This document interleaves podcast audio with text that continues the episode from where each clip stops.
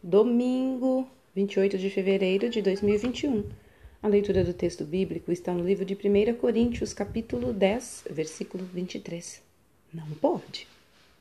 Para algumas pessoas, a vida cristã se resume à expressão não pode.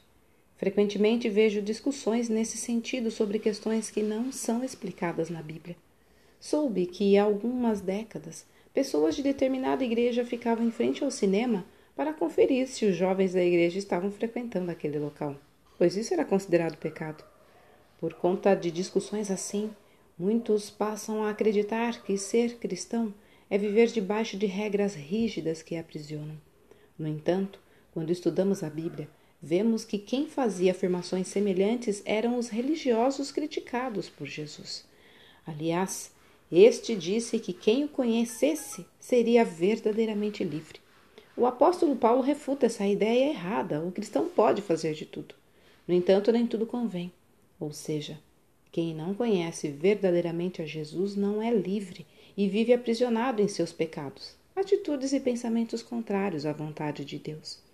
Essa pessoa é escravizada por sua natureza, que a impede de não pecar.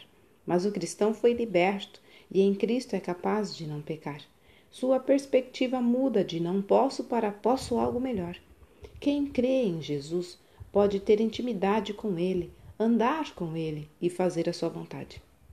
Assim, a vida cristã não se resume a uma série de não podes, mas consiste em ser capaz de buscar somente o que é correto aos olhos de Deus e em não fazer o que não lhe agrada. Como cristão, posso fazer algo que venha prejudicar alguém ou escandalizá-lo. Também posso deixar de gastar tempo com coisas fúteis e dedicar tempo a Deus. Posso até mesmo deixar de lado o que não necessariamente é errado para buscar ainda mais de Deus. Por exemplo, renunciar ao lazer de assistir a algum filme para assim ler a Bíblia. Olha, o cristão tem a possibilidade de não fazer o que não agrada a Deus. Texto retirado do presente diário da Rádio Transmundial, edição 24.